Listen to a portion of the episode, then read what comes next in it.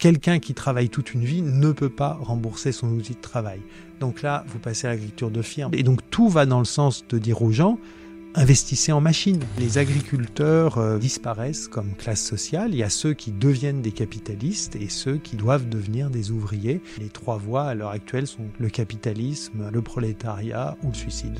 L'agriculture est à la fois affectée et à la fois cause dans toute une série de dépassements de limites. Il y a un peu un rêve qu'on allait écologiser l'agriculture dans des sociétés industrielles et je pense que ce n'est pas vrai. Comme on doit aller vers un monde écologique pour survivre, il y aura une agriculture de ce monde écologique et c'est l'agroécologie. On voit bien que l'industrialisation a tout transformé en automate, nous et les animaux, et on redécouvre notre condition animale euh, pour la plus grande joie, j'espère, à moins qu'on apprécie beaucoup être un automate. La vie produit sans rien. Une forêt, on n'y amène rien.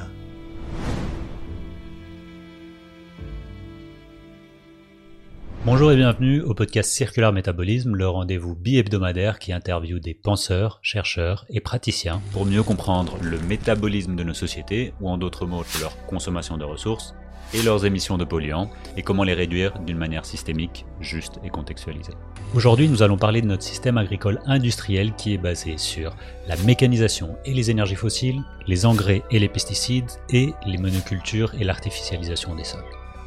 Ces pratiques bien loin des savoirs agronomiques anciens ont rendu notre système agricole responsable du dépassement de la moitié des limites planétaires, d'une bonne partie du dérèglement climatique et de nombreuses inégalités sociales.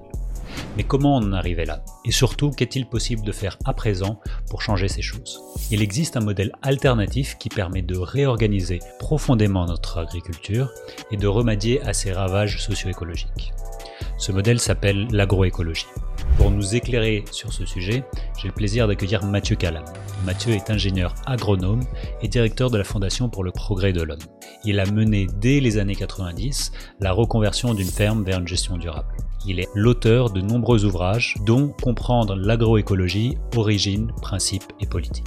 Dans cet épisode, nous allons échanger sur les causes des ravages de l'agriculture moderne, son évolution depuis l'Antiquité jusqu'à son industrialisation, et finalement les solutions alternatives proposées par l'approche agroécologique.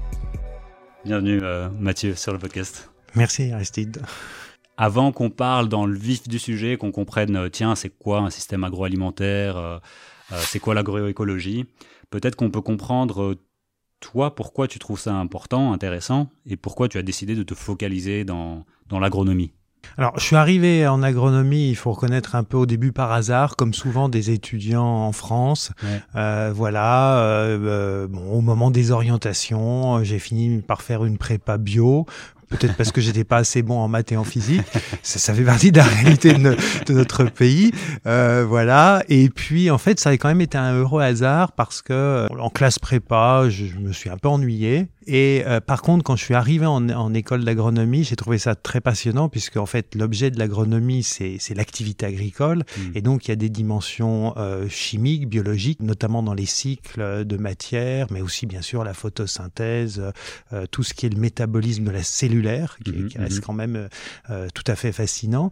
Euh, mais à côté de ces aspects biologiques, il y avait aussi des aspects sociaux et même politiques, puisque comme on le verra, voilà, l'agriculture est le produit d'une société qui produit des politiques qui l'orientent. Et puis après, évidemment, comme beaucoup de gens, j'ai été pris par les enjeux. Et donc moi, j'ai fini mon école d'agronomie en 92. C'était le moment de, du sommet de Rio. Donc mhm. je baignais quand même dans une atmosphère où comme on va le voir, les questions agricoles étaient quand même déjà très prégnantes, puisque l'agriculture et, et l'alimentation, c'est une des activités, euh, des activités humaines qui ont le un très fort impact à la fois sur les sociétés et sur les écosystèmes. Et depuis très longtemps. Mmh c'est mmh une très vieille activité.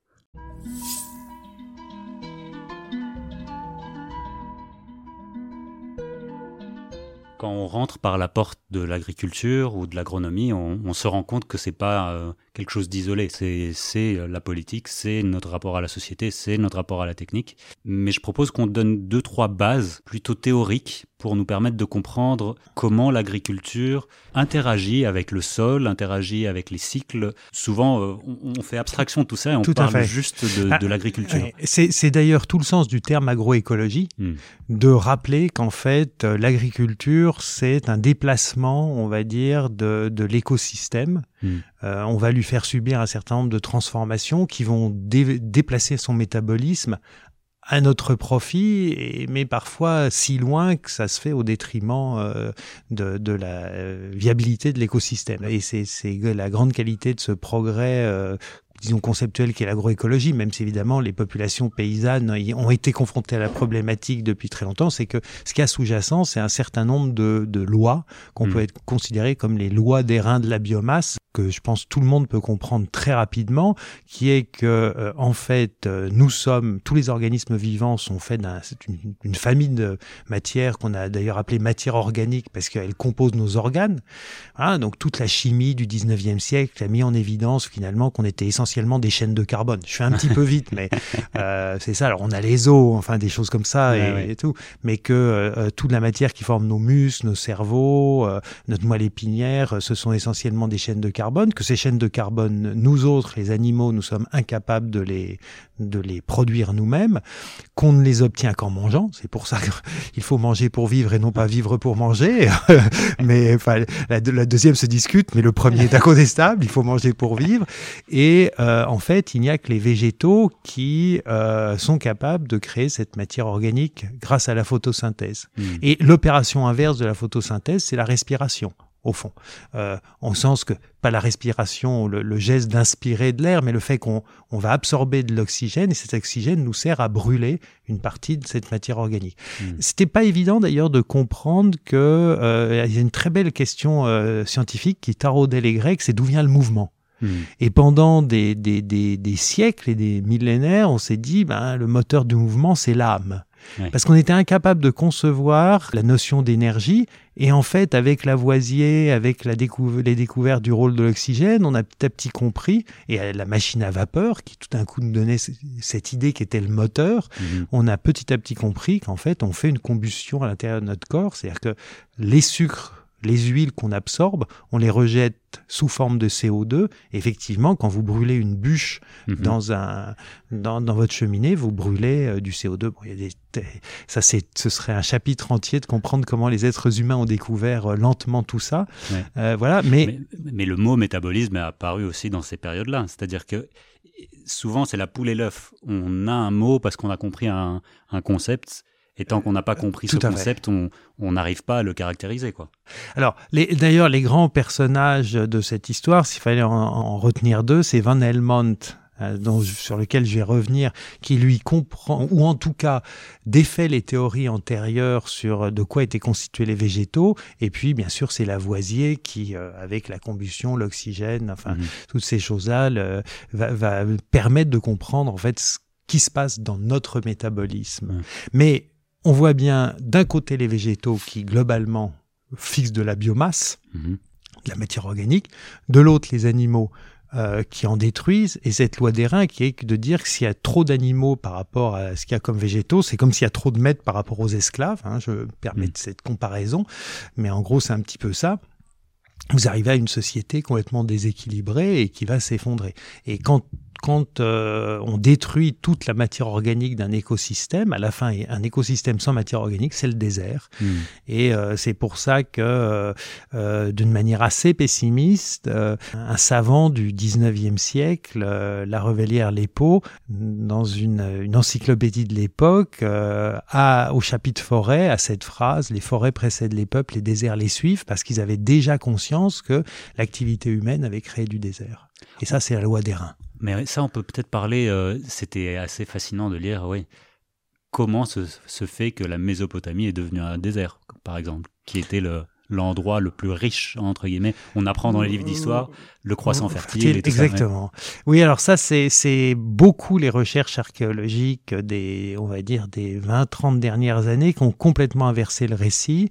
Très bien d'ailleurs euh, exploité euh, par euh, D.C. Scott dans Against the Grain, Homo mm. domesticus. Euh, effectivement, euh, on, sait, on a longtemps cru que c'était des zones désertiques que l'homme avait rendues fertiles grâce à l'irrigation. Mm-hmm.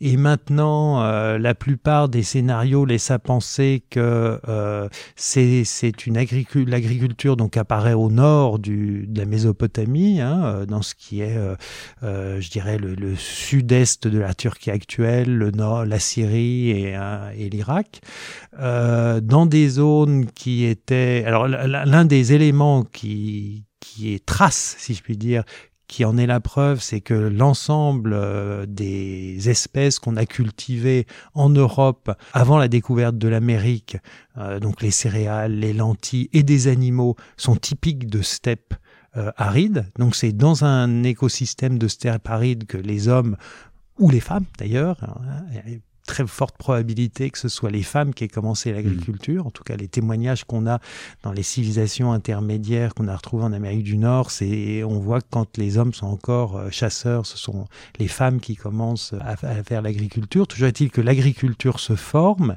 et euh, cette agriculture va permettre un certain nombre de choses, euh, notamment la croissance démographique. En tout cas, tout cas, les deux phénomènes sont, c'est un peu la poule et l'œuf, comme toujours, mais on s'aperçoit que les, les, deux phénomènes sont, sont conjoints. Alors, je dois tout de suite ouvrir une parenthèse pour dire que ça, je vais décrire un scénario, mais évidemment, c'est une scénarisation. On n'a pas de preuve absolue. Il y a beaucoup de chances que ça n'ait pas été linéaire, qu'il y ait des retours en arrière. Enfin, voilà, c'est les, les âges sombres. Hein. Il n'y avait pas de journaliste pour nous le dire. Mais enfin, toujours est-il qu'on a cette trace très forte qui est que euh, c'est bien ces plantes de zone aride euh, qui sont domestiquées, qui sont entre euh, plutôt 300 mm, 250-300 mm de précipitation hein, et un peu au-delà.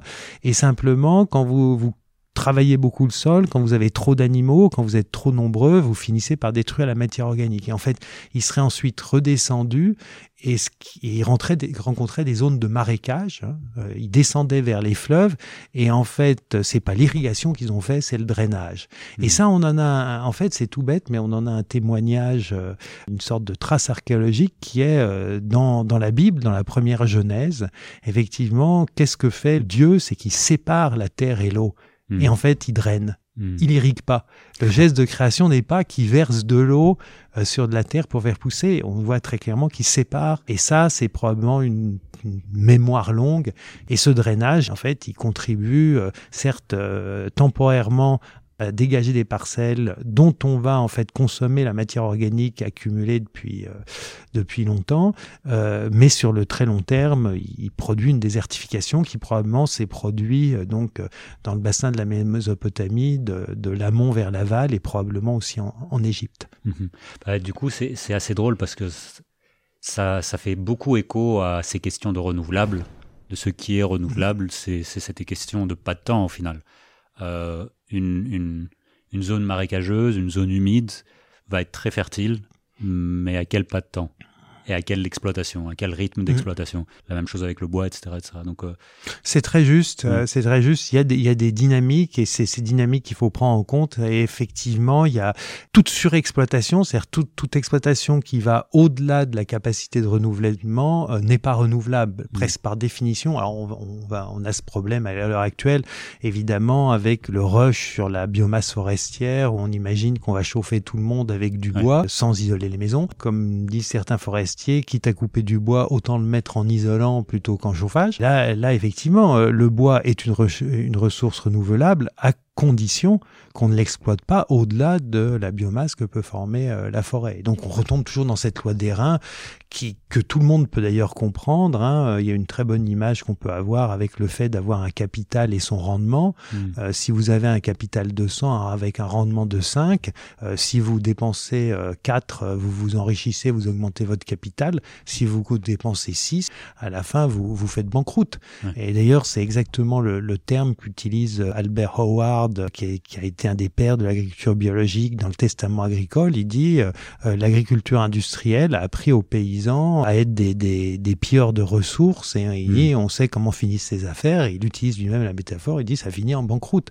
Mm. Effectivement, on, on, on, va tout droit à l'heure actuelle vers une banqueroute euh, de la biomasse. la hmm. matière organique. Bah, je propose qu'on explore pourquoi, comment, c'était quoi les mécanismes qui, qui, nous ont amenés. Juste donner peut-être un diagnostic du, du monde agricole euh, et euh, de, des impacts. Enfin, il y a plein d'éléments qui sont euh, qui sont entreliés avec le, le monde d'agriculture industrielle.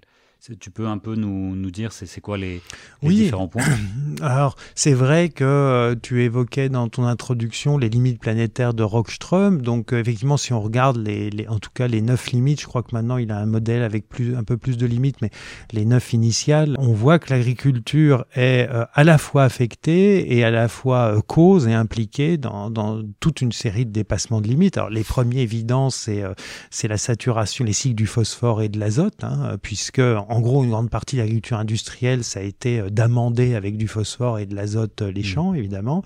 Euh, il y a la destruction d'un certain nombre d'écosystèmes qui ont enfin de beaucoup de surfaces d'écosystèmes qui ont évidemment partie liée avec la chute de la biodiversité. Alors, euh, on connaît la destruction de la forêt amazonienne, ça, euh, pour faire du soja, euh, lequel vont nourrir des animaux d'élevage, mais on oublie que même encore en Europe, la destruction des zones humides mm. et des taillis et, des haies et, continue. Hein. D'ailleurs, l'association française de l'arbre et de la haut champêtre, qui s'appelle Réseau Haies France maintenant, a, poussé un cri d'alarme récemment en disant que, que la France continue à détruire ses haies à un rythme absolument euh, insoutenable, enfin insupportable en plus compte tenu de, tout ce qu'on sait.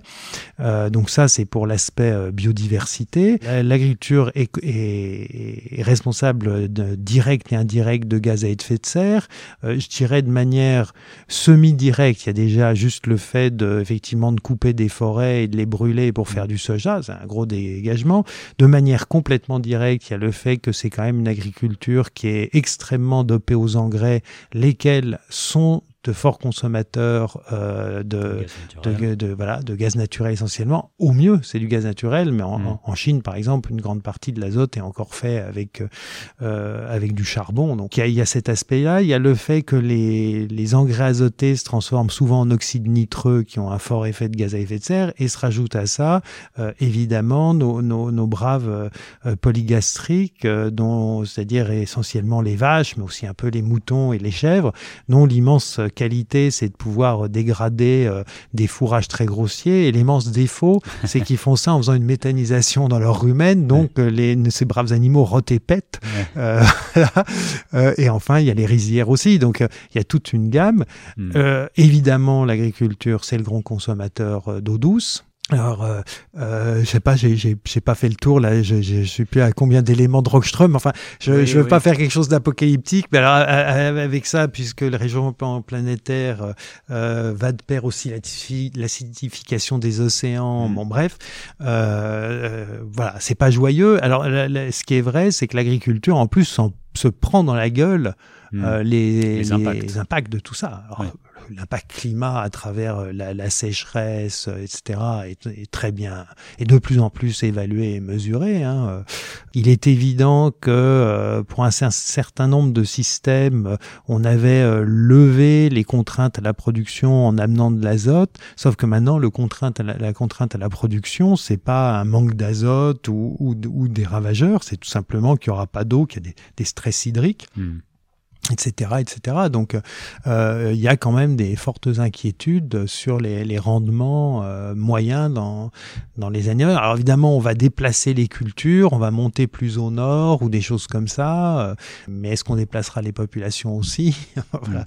il y a, y a des, des, des, sérieux soucis à se faire bon, et pas qu'en agriculture. Mais euh, évidemment, on comprend bien que comme il faut manger pour vivre, euh, l'agriculture est particulièrement concernée. Alors, il faut peut-être que je rajoute un point important. C'est vrai que euh, moi, le premier, j'associe tout de suite agriculture alimentation.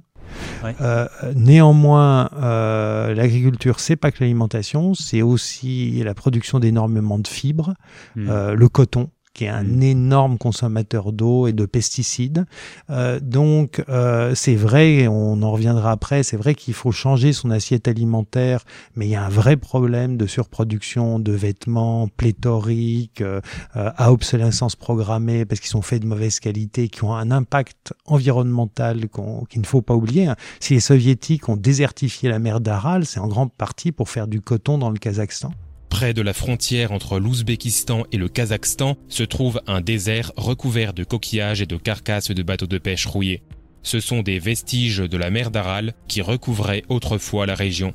Dans les années 60, la mer d'Aral était le quatrième plus grand lac du monde. Privés de coton, les soviétiques se sont vus dans l'obligation de cultiver leurs propres champs. Ils ont donc construit un vaste réseau de canaux pour atteindre cet objectif. Mais cette histoire a un côté plus sombre, car les plantations de coton ont consommé plus d'eau que les rivières ne pouvaient en supporter. Et très vite, la mer d'Aral a commencé à s'assécher et puis même la laine, euh, parce que ben, il faut il faut des braves moutons et euh, les moutons extensifs euh, qui détruisent un peu plus la forêt de savane d'Australie ben, sont, sont des gros agents de destruction de l'environnement et de production de gaz à effet de serre. Donc il faut aussi penser vêtements hmm. et puis en plus de plus en plus on évoque des biomatériaux pour remplacer ce que la chimie ne produira pas. Alors on reviendra après, il y aura sans doute une tension là-dessus. Hmm. on parle du lin par exemple pour isoler, mais donc ce lin, il va bien falloir le produire, donc euh, il va avoir aussi son impact. Donc et on revient une concurrence à un moment entre usages.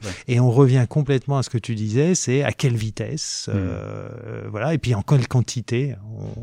Je n'étonnerai personne dans cette émission en disant que la sobriété est la première mesure, parce que si on, ah si on remplace tout le, le toutes les matières plastiques qu'on utilise pour isoler, euh, tous les isolants issus du pétrole par du lin en à égale quantité, à mon avis, on ravage la planète. Donc, j'ai pas fait de calcul, mais il faudra beaucoup de surface. Voilà. Voilà. Donc, mais c'est les ordres de grandeur sont fondamentaux. Je, oui pour les biomatériaux, euh, mais euh, comme toujours, euh, avant, en ayant commencé par réduire considérablement le, le besoin parce que en effet, enfin aujourd'hui c'est aussi un système ultra linéaire avec beaucoup d'entrants, beaucoup de sortants et euh, une monoculture au, milieu quoi. C'est-à-dire que c'est vraiment un, espèce de métabolisme linéaire qui est bien sûr super dopé euh, à plein de choses. On pourrait très bien imaginer que si la demande était énorme, des gens se mettent à faire de la monoculture de lin ou de chanvre, mhm. puis en fait on reproduirait les mêmes euh, les mêmes vices. Tout à fait. Donc ça c'est un peu les, le constat aujourd'hui, voilà les, mhm. les impacts. Mais évidemment, c'est assez récent tout ça. Voilà, en fait, ce qui est surprenant, c'est qu'on n'y soit pas arrivé plus tôt, parce que je crois qu'on peut dire en propos préliminaire que euh, finalement, c'est pas une surprise que les sociétés industrielles aient produit une agriculture industrielle. Oui, C'était la dernière pièce du puzzle la Tout plus difficile à trouver. Euh. Et voilà, et, même Adam Smith, euh, à la fin, donc dans La richesse des nations, qui est écrit à la fin du XVIIIe siècle, il a tout un passage en disant ah, finalement on n'arrivera pas à faire avec l'agriculture ce qu'on a fait avec la fabrique. Il croyait qu'on ne pourrait pas. Il croyait qu'on ne pourrait pas parce que comme toute la modernité est construite sur la réorganisation du processus de production autour de la machine, et que euh, à l'époque d'Adam Smith, on n'a pas inventé le moteur, il n'imagine pas qu'on puisse mettre la machine dans les champs. Et comme on peut pas mettre les champs dans la machine, alors qu'on avait réussi à faire de la fabrique, de mettre les ouvriers autour, que qu'on avait ah, bah, là il, bute et il dit bah on n'y arrivera pas. Et en fait on y est arrivé euh, en deux étapes. D'abord en, en amenant les machines dans les champs, enfin ce qui arrivera en deuxième étape, mais surtout on y est arrivé en pensant le monde comme une machine, en pensant mm. le vivant comme une machine. Et ça, c'est très ancien comme, comme fantasme. On, le trouve d'une certaine manière avec euh, euh, Bacon et Descartes. La pensée que le vivant est une machine, l'analogie mécaniste, l'analogie de l'automate d'ailleurs. Hein, euh, voilà, c'est le terme qu'il faut employer. Bah, c'est celui qu'utilise Descartes, l'automate. L'idée du, du, vivant comme un automate, ça, ça travaillait. Donc il y a un substrat, je dirais idéologique, cosmologique, une manière de voir le monde euh, derrière tout ça. Euh, on concède quand même à l'homme qu'il a une âme. Mais enfin, quand on voit la manière dont on a traité les ouvriers dans les usines, c'est Charlie Chaplin, hein, les temps modernes, on les a bien traités comme des automates humains. Attention foreman. Trouble on bench five. Check on the nut tightener. Nuts coming through loose on bench five. Attention foreman. Et l'automatisation dans les, usines euh, auxquelles on a chez Renault n'est que l'accomplissement dans les années 80 n'est que l'accomplissement final du fait qu'on a enfin réussi à faire des automates qui imitaient le geste d'un ouvrier qui était lui-même réduit en automate. Je dis ça parce que quand on s'étonne de l'élevage industriel, qu'on traite les vaches comme des machines à lait, on s'aperçoit qu'on a fait à l'homme ce qu'on a fait plus tard à l'animal, en fait. Hmm. Cette, cette, espèce de conception automate. Ça, c'est très fort. Simplement, on savait pas, on savait pas quels étaient les rouages. C'est-à-dire que Descartes, il dit, ah, on est des petits rouages. Il voyait que les organes comme des rouages. Mais c'est la chimie, finalement, au 19e siècle, qui arrive à trouver c'est quoi les rouages de base, finalement, de, de, ce grand, grand automate du vivant. Euh, et ça, c'est la révolution avec des, des, des, des, des noms euh, assez prestigieux comme euh, comme Libiche, bien mmh. sûr, euh, auquel on doit protéines, enfin l'analyse des aliments, le métabolisme, c'est peut-être de lui, oui, voilà. Donc toute une pensée bah, qui d'ailleurs a une certaine valeur, hein, puisqu'on va l'utiliser couramment. Et puis la grande conquête, c'est la compréhension de la nutrition des plantes. Alors mmh. ça, c'est vraiment une aventure. Je vais être très rapide là-dessus, mais en gros, pendant longtemps, on a cru que les plantes mangeaient de la terre. Mmh. C'est pour ça qu'on parle d'engrais. Et il a fallu les, les, les expériences de Van Helmont que j'évoquais euh, tout à l'heure, au début du XVIIe siècle, qui est un spécialiste de la, un médecin spécialiste des problèmes de digestion. euh, voilà, évidemment, euh, on est dans la Ça se transpose, ouais. Qui a fait une superbe expérience qu'on pourrait plus faire maintenant parce qu'elle a duré 7 ans et on sait que dans les, les cadres académiques actuels, 17 mois c'est maximum pour son expérimentation, puisqu'il faut ensuite 13 mois pour tirer les conséquences. Il a fait 7 ans il a mis euh, un jeune, il a planté un jeune saule dans un bac de terre. Il l'a gardé pendant sept ans en l'arrosant et au bout de sept ans, il a repesé, il a pesé la terre, il a montré que la terre, selon les outils de l'époque, n'avait pas perdu de poids et donc il en a déduit que euh, la plante n'était pas faite de terre. Il a cru qu'elle était faite d'eau puisqu'il avait arrosé, parce qu'il n'a pas pensé qu'elle était faite d'air, ce qui effectivement est contre-intuitif. Encore que, et c'est ça le paradoxe de Van Helmont, c'est lui qui a inventé le terme de gaz et c'est lui qui parle de gaz sylvain je crois, pour, pour, pour parler du gaz qui est dégagé par les bûches quand elles brûlent. Mais il n'a pas fait l'opération inverse. Il s'est pas dit, tiens. Ah oui, si ça sort, ça devrait Si ça sort, c'est que c'est ça le principe. Et c'est pour ça qu'il faudra à Lavoisier et la combustion euh, pour euh, comprendre que le gaz euh, est en fait ce qui est issu de la combustion. Enfin bref, là, c'est les meilleurs. Toujours est-il qu'à partir de là, on comprend que, que les plantes mangent autre chose. Et ça va être un peu recherché, toutes les recherches. Et finalement, il y a au 19e siècle les recherches sur les engrais euh, et euh, la mise en évidence que euh, notamment les nitrates ont un, rôle fondamental. et d'ailleurs, encore à cette époque, Libiche dit, ben, en fait, fait une première expérience, il prend de l'humus, il le met dans de l'eau, il n'y a rien qui sort, donc il dit s'il n'y a pas de sel qui se dissolve, donc l'humus ne sert à rien. On mmh. verra qu'en fait, et tout, mais tous ces gens-là ne savent pas encore euh, ce, que, ce que sont les euh, micro-organismes. Ils savent pas ce que c'est une bactérie, ils savent pas ce que c'est les champignons du sol. C'est tout ce monde euh, microscopique dont on va voir qui joue un rôle fondamental, mmh. ils l'ignorent. Toujours est-il que, que Libige va faire ce qui est l'avenir de l'agriculture industrielle, il va faire les premières cultures hydroponiques. Il va montrer qu'on peut faire dans la suite de Van Helmont qui a dit la terre ne sert à rien, il montre que pas aussi critique que Van Helmont, mais il montre que dans une solution avec les bons minéraux et des nitrates, euh, vous faites pousser vos tomates. Et donc il dit, bah, le sol sert juste comme support et un petit peu comme réservoir de, de minéraux, mais qui sont affinitésimaux. Voilà. Et à partir de là, euh, on a, on commence à voir les deux éléments qui se mettent en place la machine qui, avec l'arrivée du moteur, va pouvoir être amenée dans les champs. Hein. il y avait des, il y a déjà eu des batteuses avant, mais on les amenait de village par village on amenait les blés. Euh, ce qui va être génial, c'est l'invention de la moissonneuse, puis de la, moissonneuse batteuse, puis du tracteur, etc. Et puis euh, ça, ça pour l'aspect euh, machine, et puis pour l'aspect stimulation de, la production, on va réussir grâce à Fritz Haber et Robert Bosch la, synthèse de l'ammoniac qui nous permet de faire les engrais azotés, etc. Et euh, ils vont pouvoir à ce moment-là euh, faire de l'hydroponie en fait. C'est ils vont amener le, le, rêve de Libiche qui disait bon voilà on peut faire ça mais bon ça coûtait tellement cher à l'époque les nitrates que c'était économiquement non concevable que euh, ils vont faire ça. Alors ils vont faire ça. D'ailleurs c'est pas que les nitrates coûtaient pas cher mais il y a eu la première guerre mondiale. La première guerre mondiale vous savez les nitrates c'est la base des explosifs. il y a rien de tel que les ammonitrates comme malheureusement on l'a vu à Beyrouth pour faire euh, péter euh, une ville entière, les voisins.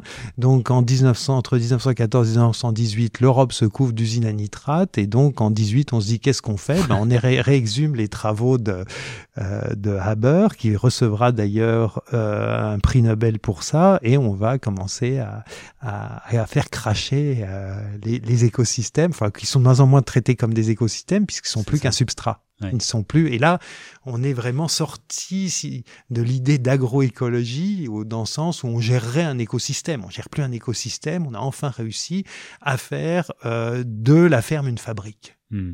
D'ailleurs, c'est très fascinant parce que dans, dans les analyses économiques, euh, euh, dans le langage courant, quand, quand, un agriculteur, par exemple, fait du maïs et euh, fait aussi, par exemple, du, du, gavage de canard, on va, on va dans, dans le, le, langage courant entre, entre professionnels, on va parler de deux ateliers. Il a deux ateliers. il a un atelier maïs. Et donc, c'est tout, toute la, la, le vocabulaire qui dit énormément de choses du monde euh, de la fabrique qui enfin peut se déverser, enfin libéré de toutes ces contraintes, se déverse euh, sur le monde euh, agricole et fait mentir Adam Smith. Et là, tu notais quelque chose. On ne cultivait plus le sol, on cultivait la plante à partir de, la révolution verte. Oui, alors voilà, effectivement, c'est ce que je mets un moment dans le livre. On peut, on peut expliquer quand même qu'il y, y, a eu, il y a eu quand même, euh, il y a eu des tensions assez vives entre les agronomes.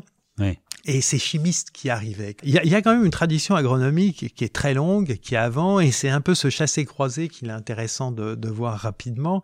Ça, c'est, on, on, bascule plutôt dans l'histoire des connaissances, l'histoire des sciences, mais, mais c'est bien, je crois, d'une manière générale, de, de savoir comment est venu ce qu'on pense à un moment donné. Et ça a toujours une histoire.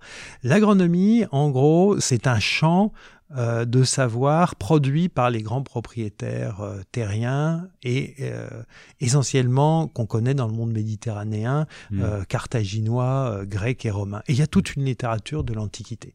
Évidemment, la masse des paysans, comme ils n'ont pas laissé de témoignages écrits, on ne sait pas. Mais ce dont on peut se douter, c'est que ces grands propriétaires, en fait, ils n'étaient pas forcément dans des démarches expérimentales personnelles, et donc ce qui reflète, c'est tout un ensemble de bonnes pratiques qu'ils voyaient et qui avaient été produits par les, les, les civilisations paysannes euh, et qu'eux ont structuré. Euh, c'est clair que par exemple quand on quand on a un auteur comme Columel, qui est au, au premier siècle, début du premier siècle après Jésus-Christ, enfin à cheval en fait, euh, dans son préambule, il cite des dizaines et des dizaines d'auteurs grecs. Mm. Donc il y avait toute une littérature. Mm. Il y a toute une littérature et on est très surpris euh, chez Columel euh, de voir euh, le très haut niveau de, de, de, pertinence de leurs observations. Notamment, alors c'était très intéressant parce qu'il y avait un débat à l'époque sur pourquoi un sol arrêtait de produire. Et il y avait toute une théorie anthropomorphique qui dit le sol vieillit. Hmm. Et Columel dit mais non, le, un sol ça vieillit pas, c'est pas comme un être humain. Euh, simplement qu'il est en train de perdre. Alors il perd quelque chose.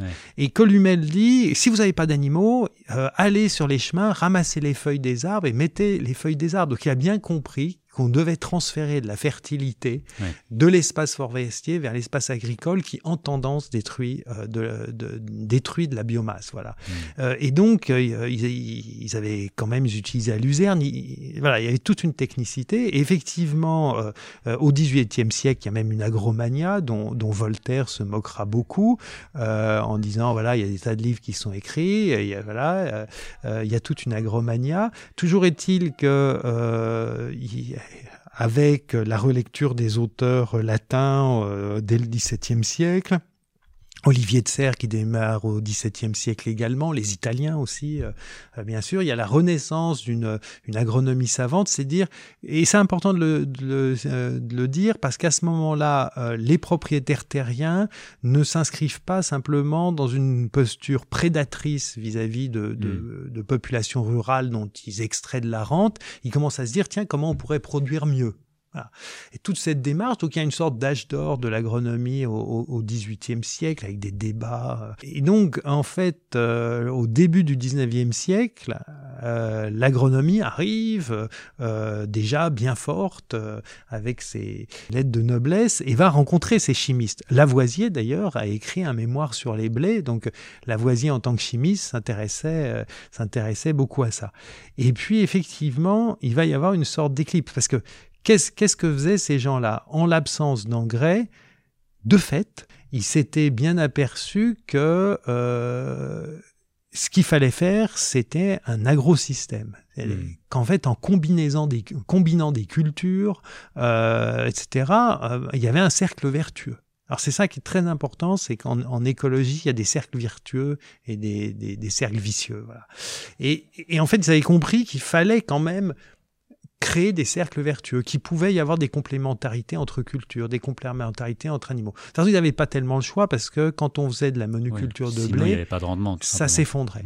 Et Dieu sait qu'ils essayaient, parce que le blé était euh, la denrée qu'on exportait, d'une certaine manière, qu'on vendait en ville, et donc beaucoup de grands propriétaires euh, simultanément avaient des pratiques catastrophiques parce qu'ils essayaient de multiplier, de, de, faire que du blé. Comme les enclosures et tout ça. Enfin, Exactement, c'est tous ces phénomènes où la, population part en ville et d'ailleurs, une grande partie de la littérature agronomique de l'époque, euh, justement, condamne, euh, c'est très clair chez Young, qui est donc un agronome anglais, euh, qui, qui, fait un tour de France entre 1787, 88, 89, il dénonce c'est les grands propriétaires absentéistes qui n'ont pas de démarche agronomique. Hmm. Et au contraire, il porte au, nu des, des, grands propriétaires qui sont sur place, qui restent sur place, qui s'intéressent à l'agronomie. Donc, vous voyez, il y avait ce débat dans ce monde des grands propriétaires euh, terriens et d'où émerge cette agronomie qui qui essayait de cultiver non seulement le sol, mais en fait de,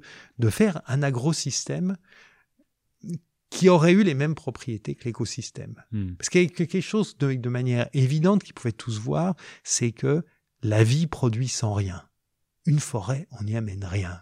c'est voilà. Alors que partout ailleurs, euh, il y a du travail, etc.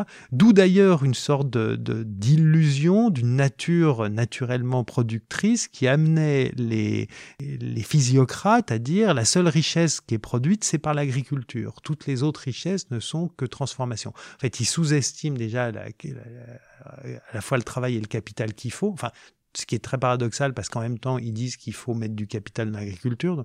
Les physiocrates euh, avaient des fois des petites contradictions dans leurs propos, euh, mais en tous, les cas, ils pensent qu'il n'y a de richesse de créer que par, euh, par l'agriculture.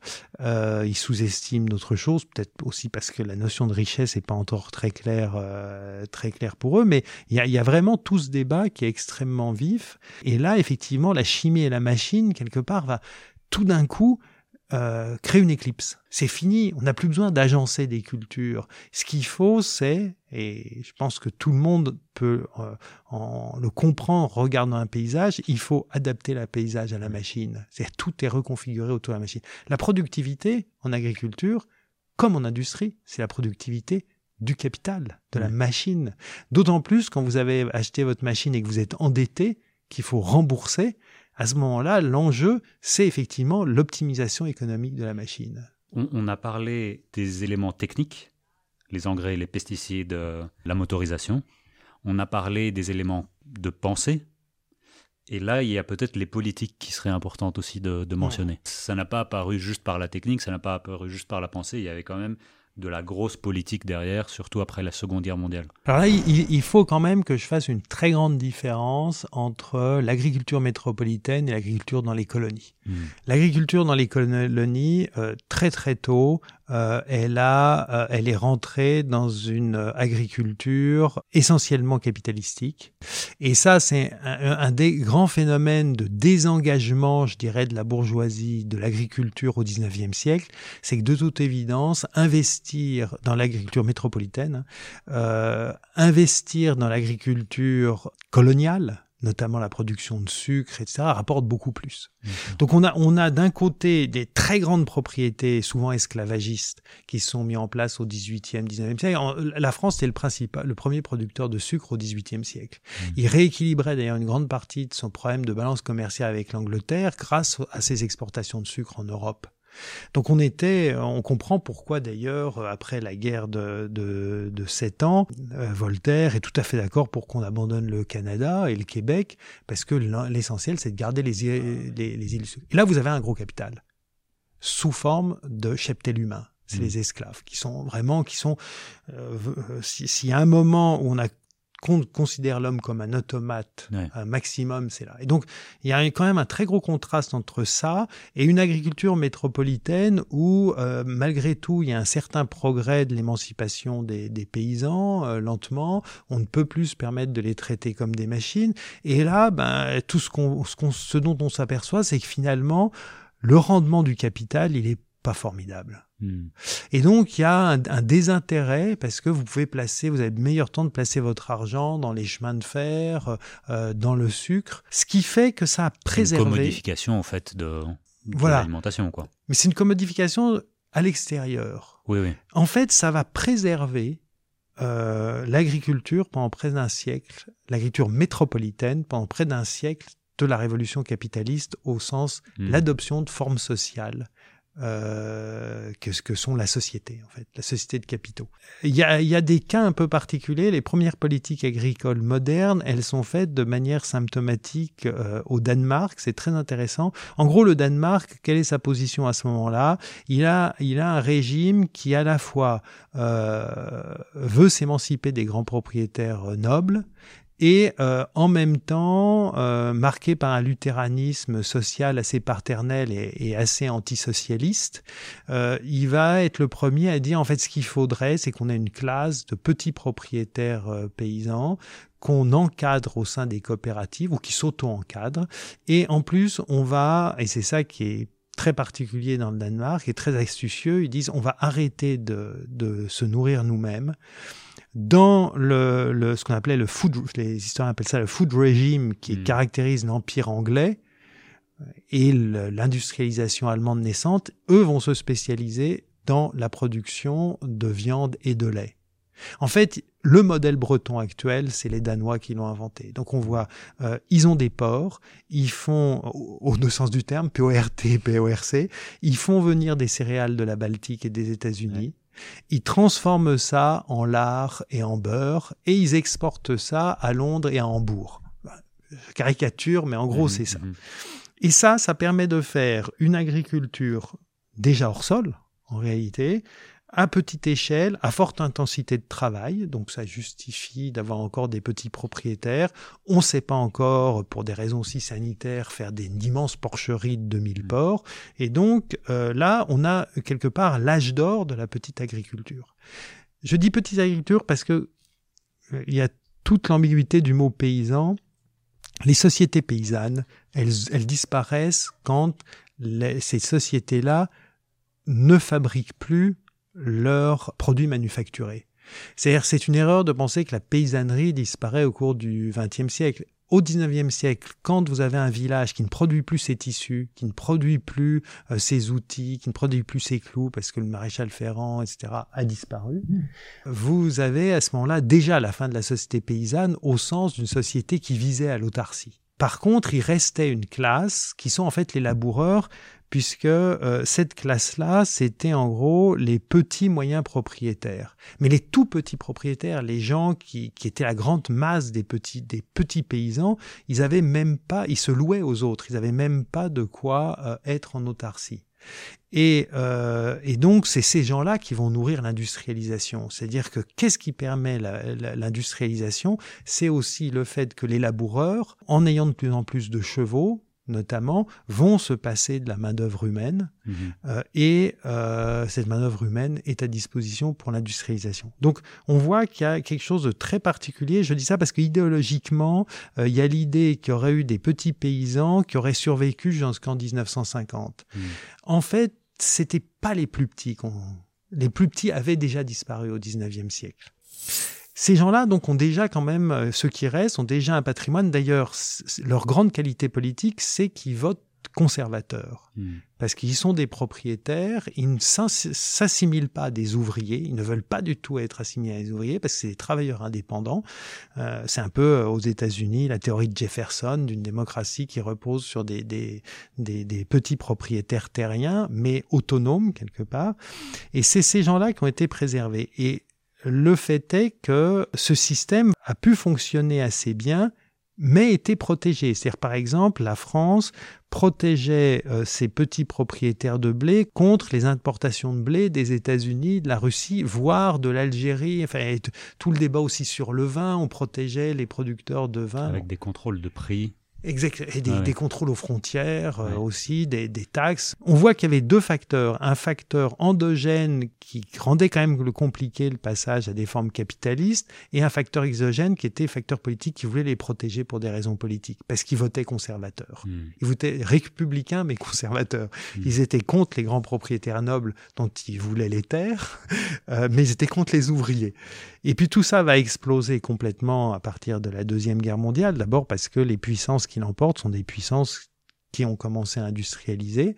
Il y a un nouveau modèle euh, qui se met en place, euh, euh, d'ailleurs dès avant, aux États-Unis avant la deuxième guerre mondiale, qui imite le système danois et qui l'applique à tout, avec un seul quand même problème économique. Le Dust Bowl à Chicago, tout, Alors, ça c'est l'effet écologique, mais il y avait un effet économique, c'est que le modèle danois est un modèle de niche. On achetait des produits pas chers qui étaient les céréales. Quand vous voulez entendre ça à toutes les, productions agricoles, vous rentrez dans un système de soutien permanent, dont on mm. n'est jamais sorti. D'ailleurs, encore mm. aujourd'hui, les États-Unis et l'Europe subventionnent massivement l'agriculture industrielle quand il s'agit des végétaux.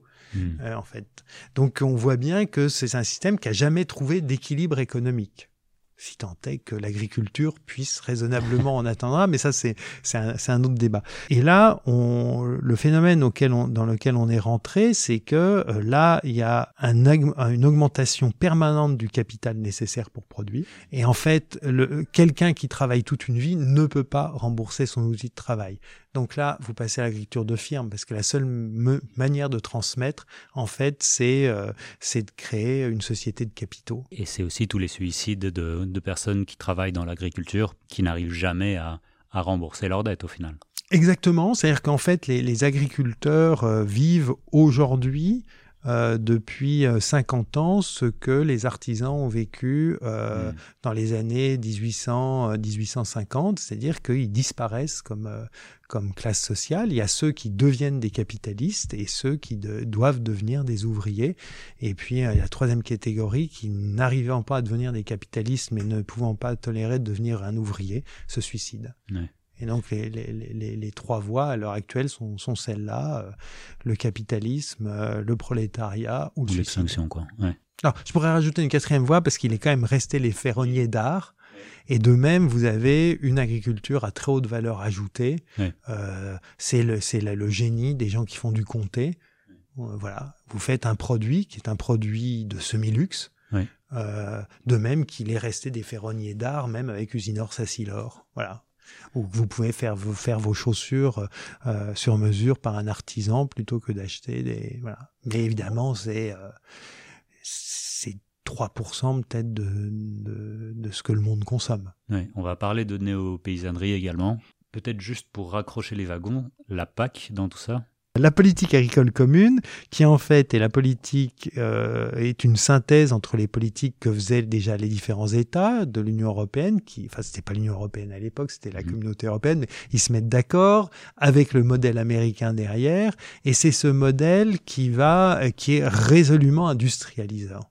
C'est-à-dire Marshall de l'agriculture. C'est directement lié au plan Marshall d'ailleurs, hein, qui l'a précédé, hein, qui commence ça, avec avec l'idée qui est très simple, qui est que euh, il faut à tout prix euh, augmenter massivement la productivité du travail en agriculture, j'insiste beaucoup là-dessus, sa productivité du travail, à la fois pour augmenter euh, la disponibilité alimentaire, mais surtout pour libérer des bras pour aller euh, nourrir euh, l'industrialisation qui encore à cette époque mm.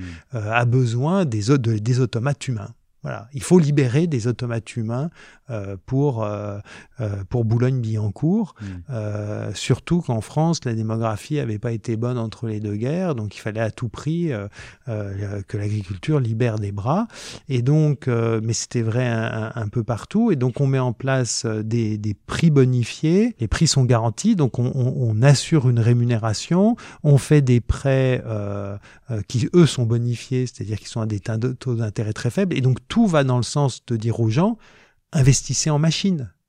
Parce que on vous donne d'un côté des, on vous prête l'argent bon marché pour les acheter et on vous garantit des niveaux de prix qui vous permettront de les rembourser. Euh, Earl Butz, qui était un, secrétaire d'État à l'agriculture aux États-Unis, avait dit euh, get big or get out. Hmm. C'est exactement ce qui est appliqué, mais de manière non dite. Alors c'est un des problèmes. L'avantage des États-Unis, c'est que en général, ils sont, les Américains sont plutôt trash les Anglais ne disent jamais ce qu'ils font. Plus exactement, ils disent toujours le contraire de ce qu'ils font. Les Américains, ils disent exactement ce qu'ils font. Et l'Europe a été dans du Michel Michou, n'a jamais assumé qu'effectivement euh, le but était euh, était l'industrialisation de l'agriculture. Euh, il y a eu le, le, le texte de Mandras, c'est la, fin des paysans, mais qui avait été précédé en 65 d'ailleurs par un livre de trois jeunes économistes de l'INRA de l'époque qui avait écrit Une France sans paysans, qui décrivait tout le phénomène. Hein. Est-ce que c'était encore des paysans? C'est la question, puisque, comme je le dis disait, euh, euh, la, la, société paysanne, c'était une société qui produisait tout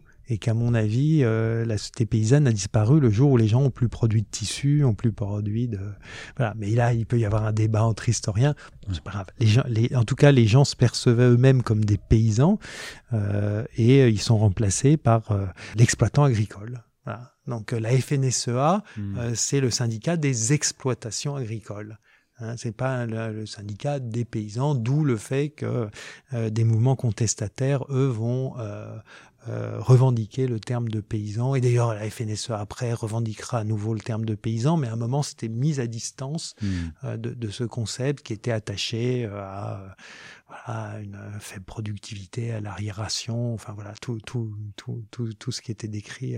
c'est du foncier, c'est pas, ça n'a rien à voir avec un écosystème. C'est que du foncier, c'est que du... Alors, finalement, le moment de l'agriculture, c'est le moment où on applique un modèle d'artisanat et ensuite vous avez un modèle industriel.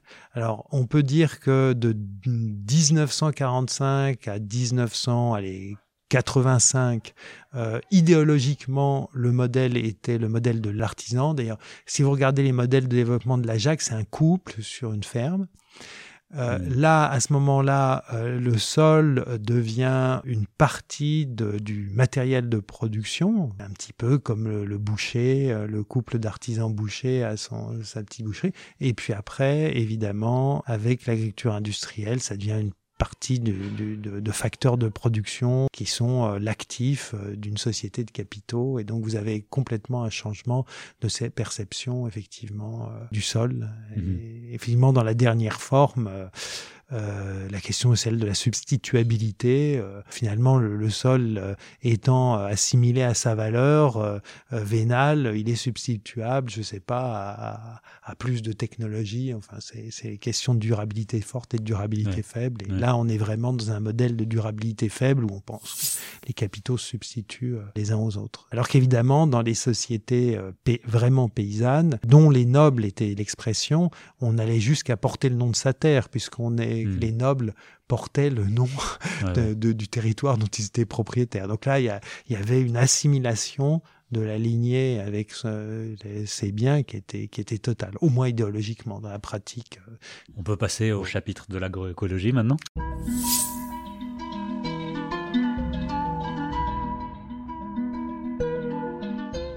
Petite pause avant la prochaine partie. Si vous appréciez ce podcast indépendant, vous pouvez me soutenir sur Tipeee le lien est en description ci-dessous. N'hésitez pas également à vous abonner et laisser un commentaire, cela nous aide énormément à toucher de nouvelles personnes. Merci encore et place à la suite. Donc, on a une idée de, des savoirs agronomiques passés, on a une idée de l'industrialisation, on a compris comment l'industrialisation se sépare de son substrat qui est le sol euh, et de, mm. de, la matière organique. Euh, on court-circuite au fait de manière intellectuelle mais de manière pratique aussi la connexion mm. entre plantes et euh, écosystèmes. Et dans l'idée, l'agroécologie essaye de renouer ceci. Est-ce que c'est l'agriculture bio, l'agroécologie? Ah voilà, la, la grande question. L'agroécologie ne, ne donne pas le lieu actuellement à une définition juridique précise, mm. n'importe qui peut l'utiliser, mm. c'est-à-dire que demain, Bayer, Crop Science, Pioneer, Dutz, enfin tous les tenants du modèle agro-industriel peuvent très bien utiliser le terme. L'agriculture biologique a un cahier des charges qui peut-être est imparfait, mais offre une certaine garantie, en tout cas sur certains points. Il n'en reste pas moins que, on va voir pourquoi, le terme d'agroécologie, euh, ne serait-ce que parce qu'il porte le terme d'écologie en mm. lui, mérite d'être conservé, d'être porté, voire d'être défendu, voire d'être bien défini, parce que euh, euh, par certains aspects, il répond aussi à quelques-unes des petites faiblesses du cahier des charges de l'agriculture biologique. Il n'en reste pas moins que s'il fallait euh, évoquer un milieu, un mouvement qui très précocement a condamné les excès de l'agriculture industrielle et a réussi à mettre en place euh, des, des, outils sociaux, économiques, c'est l'agriculture biologique. Mais l'agroécologie elle-même, le terme euh, naît dans le monde de la recherche, euh, à ma connaissance. Voilà, voilà, Basil Benzine, merci.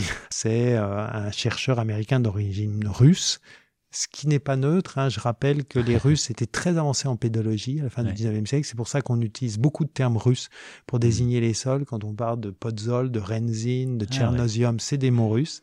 Donc c'est pas du tout un hasard si c'est un russe. C'est aussi le moment où, à peu près à cette époque-là, que euh, Steiner, qui est donc euh, mmh à l'origine de la biodynamie, fait ses conférences. Donc on voit que dès les années 20, il y a, il y a une critique ce qui n'est pas surprenant d'ailleurs parce que dès cette époque, il y a une critique de la société industrielle en tant que telle. D'ailleurs, souvent très conservatrice et très réactionnaire. Il ne faut pas s'y tromper. C'est pas toujours une critique progressiste, féministe, écologiste, etc. Hein. On va retrouver des thématiques communes, ce qui ne veut pas dire que les réponses soient les mêmes, mais les préoccupations euh, sont des fois partagées sur les effets de l'industrialisation. Donc il y a ce terme, ce terme il va vivoter, il va rester surtout dans le monde scientifique, et puis il va connaître euh, beaucoup de regains euh, à partir des, des années 80 euh, puis 90 et avec des utilisations euh, euh, plus ou moins larges. et moi, je retiens, je dirais, une, une, une acception plutôt plus large du terme qui inclut les systèmes alimentaires dans leur ensemble. Et, et on pourrait dire vestimentaire avec ce que j'ai dit tout à l'heure sur le coton, mais qui dit en fait L'agroécologie, c'est quoi? Ce sera de même qu'il y a une agriculture industrielle, qui est l'agriculture du monde industriel. Euh, comme on doit aller vers un monde écologique pour survivre, il y aura une agriculture de ce monde écologique et c'est euh, c'est l'agroécologie, mais qui implique forcément euh, euh de repenser euh, les politiques publiques, les liens entre consommateurs, les liens, la, la, la détention du, du, des capitaux. Enfin voilà. Mmh. Et on en a des illustrations de ça. ça le fait d'utiliser ce terme de manière assez large me permet de dire, par exemple, que terre de liens Hmm. dans lequel euh, des particuliers investissent une partie de leur épargne pour racheter des terres, pour installer des agriculteurs, en général en bio, fait partie pour moi de l'agroécologie. C'est-à-dire hmm. c'est pas juste euh, l'analyse du bilan de la biomasse, même si la loi de l'airain de la biomasse reste quand même le socle commun et ce qui nous ah contraint tous à aller dans cette direction. D'une manière ou d'une autre, euh, le monde va pas disparaître, donc euh, la question est sous, sous quelle forme l'homme y restera. Voilà, donc la loi des reins de la biomasse, elle est vraie pour toute espèce d'animaux. Euh, et puis nous, euh, effectivement, ce qu'on voit en agroécologie, c'est que les tendances actuelles, c'est là qu'on peut réaborder la notion de néo-paysan, mmh. essayent de repenser le statut euh, de l'agriculteur dans une euh, conception qui est celle d'un bien commun dans lequel la charge est partagée. Voilà, l'alimentation comme un, comme un bien commun, ce qui, qui implique tout le monde. C'est important de le dire parce qu'effectivement, euh, le monde industriel est un peu un monde qui est un monde du circulé, il n'y a rien à voir. Hmm. C'est-à-dire que la, la, production est organisée en silos. Euh, quand vous achetez votre voiture, on vous dit, bon, vous êtes content qu'elle roule. Hmm. Vous n'avez pas à vous poser les questions de comment est produit votre voiture. Hmm exactement quand la même chose pour, votre portable, etc., etc. Le monde industriel est vraiment un monde dans lequel euh, on a séparé, le, on a sorti le travail du reste de la sphère sociale. On a en plus atomisé le travail, ce qui fait qu'il y, y a, on est un peu démuni à avoir un propos pourtant sur ce qui nous fait vivre. Hein. Euh, L'agroécologie et l'écologie en général, c'est une re, re-socialisation, une repolitisation d'un certain nombre de, de choix techniques et sociaux, et donc c'est le contraire du circuler, il n'y a rien à voir. Et même, on dit à la personne, tu es responsable de ce que tu fais, tu es responsable de la manière dont tu consommes, parce que le circuler, il y en a à voir, il faut bien dire, c'est aussi confortable, ça vous déresponsabilise. C'est une réappropriation. C'est une réappropriation avec les responsabilités qui vont avec la notion de consommateur. Je ne peux pas avoir le monopole du terme agroécologie, mais je propose de, de concevoir plusieurs types d'agroécologie. Donc ce que je propose, c'est de parler d'une agroécologie faible, une agroécologie forte et d'une agroécologie spirituelle. L'agroécologie spirituelle, c'est la plus euh, euh, holistique, si je puis dire, et c'est celle qui va être revendiquée par euh, par une personne décédée maintenant qui était Pierre Rabhi et ceux qui se, se réclament euh, de lui. Il faut rajouter une quatrième qui est surtout portée maintenant par les mouvements euh, en faveur de l'agriculture paysanne qui parle d'agroécologie paysanne. Moi, à l'époque, le terme s'était pas encore un peu imposé. Et pour un peu expliquer les différences, je dirais, entre les trois notions, dans la première, euh, qui est celle qu'on va retrouver plus couramment chez, chez les chercheurs agronomes, c'est qui s'intéressent euh, à l'exploitation agricole, euh, comment elle fonctionne, comment on, comment on peut remettre du fonctionnement écosystémique. Donc, euh, et, on et là-dessus, de ce point de vue-là, on retrouve beaucoup de tous les travaux du 19e siècle qui ont été enrichis par l'agriculture biologique en fait, le métabolisme de ce nouvel système va être très similaire au, 19e. Moins d'entrants, moins de sortants, plus de synergie. En fait, on essaye de faire euh, un écosystème complètement à notre profit. L'idéal, c'est euh, d'avoir les mêmes fonctionnalités, la même efficacité écosystème, sauf qu'on peut tout bouffer. Ça. alors que, alors il y, a des mouvements euh, assez intéressants qui, qui, nous font redécouvrir que tout ce qu'on peut manger dans une forêt naturelle, hmm. mais enfin c'est vrai que euh, pour l'instant on préfère la châtaigne au gland. C'est beaucoup de questions très intéressantes qui sont sur on sous-exploite les, on aurait pu utiliser mieux les potentiels des, des écosystèmes naturels dans la forêt. Mais là, je rentre hmm. dans un autre débat. Pour l'instant, on est, ça c'est vraiment, c'est vraiment les marges des marges qui commencent à réfléchir là-dessus. Euh, donc, euh, mais en gros, voilà, il y, a, cette agroécologie au sens plus restrictif qui ne va pas s'intéresser à l'amont ni à l'aval de l'exploitation agricole. Je propose d'appeler agroécologie forte. En fait, euh, une agroécologie qui dit non mais si on veut effectivement que ça se réalise, que les producteurs produisent mieux, il faut d'autres d'autres conditions socio-économiques euh, sur euh, qui portent sur la propriété de la terre, sur la forme juridique de, l'exploitation, sur comment la recherche est faite en amont, etc., etc. Des nouvelles politiques publiques, des nouvelles de, de A à Z. Oui le rôle des collectivités locales probablement, enfin des tas de choses qu'on d'ailleurs dont on peut montrer qu'il y, a des tas d'émergences à l'heure actuelle. Mm. Hein. Euh, je pourrais les passer en revue si on veut, mais euh, c'est intéressant. Donc c'est ce que je veux dire, c'est que c'est pas une vue théorique de ma part, simplement je vois un certain nombre de nouvelles pratiques et j'énonce le fait qu'elles peuvent se généraliser et devenir dominantes. C'est ça, c'est ça l'idée.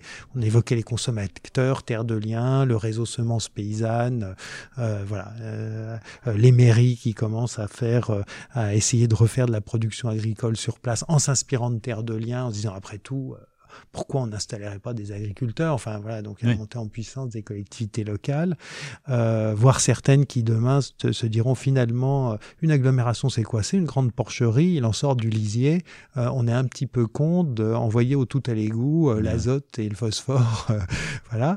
ce qui pose ensuite des questions sur comment on assainit pour ne pas avoir des métaux lourds, enfin bref, mais qui qui effectivement replace en fait l'activité agricole dans l'écologie d'un territoire. Et ça, c'est un, un, mouvement qui est, qui est tout à fait passionnant et qui en, parce qu'il résonne aussi, il fait écho à toutes les problématiques écologiques bien au-delà de l'agriculture. C'est pour ça d'ailleurs que je, l'hypothèse que je fais, c'est qu'il y a un peu un rêve qu'on allait écologiser l'agriculture dans des sociétés industrielles, et je pense que ce n'est pas vrai, c'est qu'on aura une agriculture écologique dans des sociétés euh, écologiques. Pour clôturer ce chapitre de l'agroécologie, tu as parlé un peu des arbres, peut-être qu'on peut juste faire une mini parenthèse des arbres, comment euh, tu parles non seulement de l'agriculture, euh, de l'alimentation euh, végétarienne, mais aussi euh, mmh. fructivore, et aussi comment les arbres pourraient euh, jouer un rôle beaucoup plus structurant dans cette agroécologie. Après, c'est un peu comme la permaculture au final. C'est mmh. comment passer de, de, la culture annuelle à de la culture pluriannuelle et plus.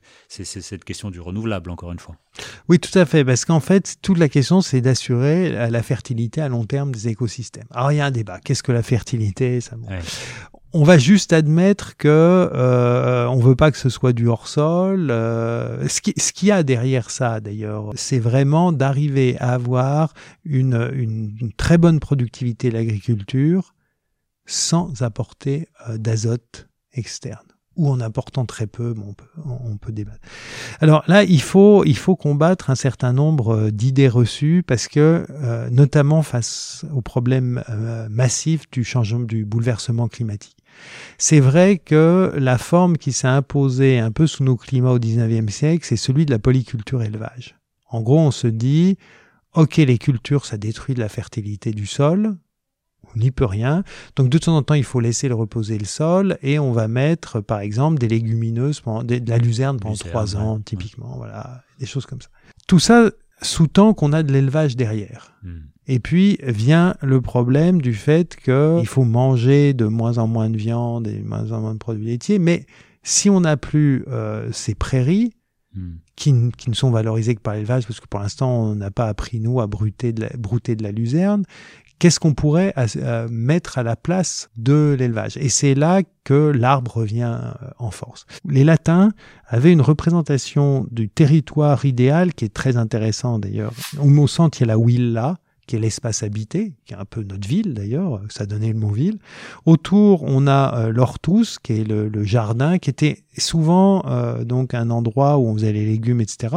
Autour, il y a la guerre, où on fait les céréales. Autour, il y a le Saltus, c'est les pâturages, en gros, où on va laisser divaguer un peu les animaux. Et ensuite, la, la Silva, euh, qui est la forêt, mais la forêt pâturée, exploitée. Et puis après, il y a Forestus, qui est la forêt sauvage dans laquelle il y a les brigands, les femmes, enfin tous ces trucs qui déstabilisent la société. évidemment, euh, évidemment. Euh, la société patriarcale, parce que c'est là-bas qu'elles vont faire les, les sabbats ou les trucs comme ça. Bon.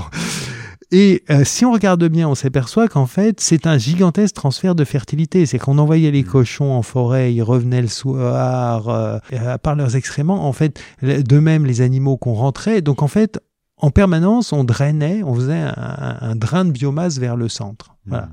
Ce qui veut dire que, euh, en fait, le maintien de la fertilité au centre est essentiellement dépendant du fait qu'en dehors de la guerre, de ce qui nous paraît être cultivé, il y a toutes ces zones semi-naturelles dans lesquelles on va prélever de la biomasse. Et euh, l'idée euh, finalement de l'agroforesterie, qui n'est pas une idée neuve, c'est de se dire, mais en fait, l'optimum agronomique, c'est probablement l'arbre alimentaire essayons un, seul instant d'imaginer euh, l'espace méditerranéen sans le châtaignier, l'olivier et l'amandier, je crois que tout le monde comprend qu'en fait on parle d'une sorte de désert lunaire qui mmh. finit très mal. Donc l'arbre alimentaire a probablement sauvé le bassin méditerranéen d'une débâcle totale si on n'avait eu que des moutons et du blé. Hmm. Hein, et, même si même si on avait par ailleurs on avait des pois chiches des choses comme ça, mais, mais l'ensemble est quand même très dégradant pour l'environnement, laisse les sols nus l'hiver, les expose euh, aux pires turpitudes climatiques.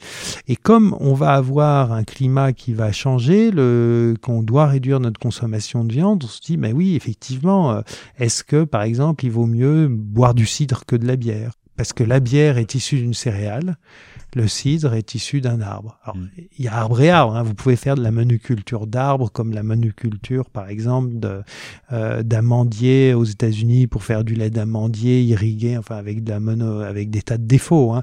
Mais globalement, on comprend bien que le bilan euh, alimentaire écosystème de, de l'arbre est supérieur probablement à la plupart des formes. Et même si vous en avez une polyculture de céréales, et même que la polyculture élevage. Mm. Alors ça peut se combiner avec un peu d'élevage. Typiquement, euh, j'ai évoqué le cidre. Euh, c'est vrai que euh, l'un des piliers à un moment de l'agriculture normande, c'était l'association de l'élevage et du pommier. À chaque fois qu'on nous vend un camembert, on nous montre une belle normande mmh. sous un pommier, moyennant quoi vraisemblablement l'endroit où c'est produit, la belle normande n'est plus sous son pommier, les pommiers ont disparu, mais c'est quand même encore ce qu'on nous vend en termes d'image. Il y a effectivement le mélange maïs noyé dans le dauphinois. Enfin, puis alors il y a le modèle euh, il y a le modèle canonique des Cévennes euh, qui sont maintenant, si vous amenez un agronome comme moi dans les Cévennes, je dis bon, on va faire du mouton. Et en fait, euh, jusque dans les années 1840, 1850 et même bien au-delà, c'était une très forte densité de population grâce au châtaignier qui vous permet effectivement d'utiliser des zones de, de collines et de montagnes en protégeant les sols et en produisant à une très forte densité de la nourriture. Avec un défaut, il n'y a pas de moissonneuse batteuse pour, les, pour la châtaigne. on va clôturer avec ton expérience personnelle de reconversion voilà, on a parlé beaucoup de théorie. Pratiquement, ah ben euh, pratiquement, pratiquement, je suis. C'est parce que je suis pas allé jusqu'au bout et que j'ai découvert ces choses après que j'en parle aussi bien. Euh, je suis resté effectivement dix ans sur un domaine agricole qui appartient à la fondation pour laquelle je travaille. Euh, elle était en, en, en polyculture, tendant à avoir le maximum de la sole en blé. C'était jusqu'à 60% de la sole, avec un petit troupeaux euh, reliques de, de, moutons. On a passé ça en agriculture biologique, en polyculture élevage, en remettant des haies. Mais à l'époque, j'étais pas aussi avancé. Je pense hmm. qu'aujourd'hui, et c'est ce qu'il va falloir faire dans l'avenir, il va falloir probablement réintroduire beaucoup plus d'arbres, euh, intraparcellaires ou, ou, en surface. Euh, réfléchir aussi au fait qu'il y a 250 hectares de forêt. Donc notamment quand on a des, on sait très bien qu'en période de, de sécheresse, souvent, ben, on mettait les animaux euh, en forêt parce que euh, il restait un peu d'ombre, on peut toujours manger un peu quelque chose. Donc, avec les sécheresses qui viennent, la question se posera. Et il est évident que la loi en, France et dans beaucoup de pays, euh, les lois forestières prohibent absolument les animaux en forêt. Hmm. Pour des bonnes raisons, si vous les mettez en permanence, vous avez finalement plus de régénération, mais euh, euh, on peut tout, tout à fait imaginer de mettre des zones dans lesquelles il y a les animaux, puis on les isole pendant 10-15 ans le temps qu'il y ait une certaine régénération. Enfin, il, va y avoir falloir euh, réintégrer de toute façon euh, l'arbre et la forêt dans la production agricole. Et puis, euh, ce que je disais tout à l'heure, probablement aussi réintégrer l'habitant, les habitats. On est mmh. des animaux après tout. Mmh. voilà, d'abord, mmh. essentiellement. Des fois, ça nous vexe un petit peu, mais c'est vrai. On est essentiellement des animaux. Euh, et donc, notre propre fonctionnement physiologique doit être réintégré dans ces systèmes. À l'époque, ce qu'on a mis en place c'est des, des, des, des, un système de toilettes par lagunage. Effectivement, la question a été d'être plutôt dans un système de toilettes sèches il est évident que pour l'instant, le nombre d'habitants par rapport au cheptel, parce qu'il y a quand même encore des vaches, euh, la grande quantité de l'urine est récupérée, etc., euh, euh, via, via le fait que l'élevage soit intégré, mais il y a quand même des pertes du côté des habitants, des animaux humains. Mmh. voilà. Donc, on voit bien que l'industrialisation a tout transformé en automate, nous et les animaux, mmh. et on redécouvre notre condition animale, par la plus grande joie, j'espère, à moins qu'on apprécie beaucoup être un automate, mais ça, c'est le projet des des, post-humanistes. Je leur laisse l'entière responsabilité de leur choix.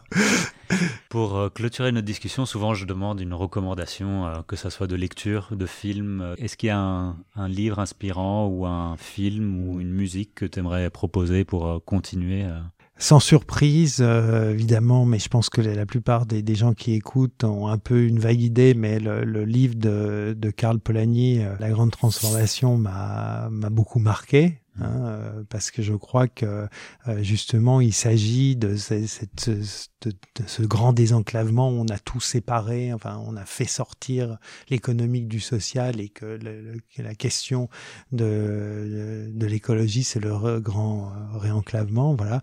Et sinon, en faisant mes travaux, un moment en réfléchissant à ce qu'était la société industrielle, Dominique Bourg m'a fait lire un livre que, qui m'a bouleversé qui est euh, exterminer toutes ces brutes de Lindquist et qui euh, montre en quoi euh, la solution finale, qui est une manière industrielle de détruire une population, euh, était déjà théorisée au, au 19e siècle par les puissances coloniales et il montre à quel point les crimes de l'Allemagne sont fondamentalement trouvent leurs racines dans toute une évolution idéologique qu'on trouve malheureusement on trouve les racines largement en Angleterre et, en France et ça fait réfléchir sur, sur cette déshumanisation, cette violence. Mmh. Euh, voilà. Donc notre monde moderne, et il est un peu paradoxal parce qu'à la fois on a produit les droits de l'homme et on, on, a, on a quand même reproduit alors des exterminations génocidaires, il y en avait eu avant, mais on a mis l'outil industriel au service de, de, la pulsion génocidaire et, et ça fait réfléchir ça fait réfléchir d'autant plus que la grande idée derrière, c'est le malthusianisme. C'est la Terre n'est pas assez grande pour tous. Et je crois que c'est à réfléchir parce que pour moi, l'écologie, c'est une écologie humaniste qui doit lutter contre le, retour d'un d'un malthusianisme euh, qui peut prendre des formes barbares. Ouais. oui, ça tape à la porte tous les jours. Euh. Voilà. L'écologie, c'est la convivialité, euh, c'est le fait d'arriver, au sens d'arriver à trouver une place pour tout le monde, hmm. pour un maximum de gens, d'êtres vivants en général. Et c'est ce qu'ont réussi les écosystèmes, puisque entre un désert, on dit toujours dans un écosystème, il y a plein de compétitions, oui, mais il y a beaucoup de collaboration. Et quand on regarde un sol euh, nu, et c'est peut-être ça mon mot de conclusion. Il faut rappeler que le vivant n'a réussi à coloniser la surface continentale qui a 500 millions d'années. Pendant 3 milliards d'années, on est resté confiné dans l'océan. Et on a réussi euh, à le faire grâce à un fonctionnement en écosystème dans lequel, bien sûr, on se bouffe tous les uns un peu les autres, mais dans, une sorte de, de, jeu qui a somme positive quelque part, je suspecte que l'agriculture industrielle a été un jeu à somme Voilà, je pense que ça, c'est enthousiasmant aussi le futur. Je pense que c'est important toujours de finir par, par ça parce que une fois qu'on a fait le diagnostic, il faut sortir, il faut trouver une porte de, de sortie pour creuser un peu plus sur ces questions entre liens d'agriculture écologie ou les liens azote-phosphore. Il y avait notamment des épisodes avec euh, Fabien Esculier d'Ocapi, il y a Gilles Vilaine, il y a le cofondateur de la permaculture, David Holmgren. Donc n'hésitez pas à, vous balader dans, dans, le podcast. Euh. Merci beaucoup, euh, Mathieu, pour cette discussion. Merci à toi et puis bonne continuation.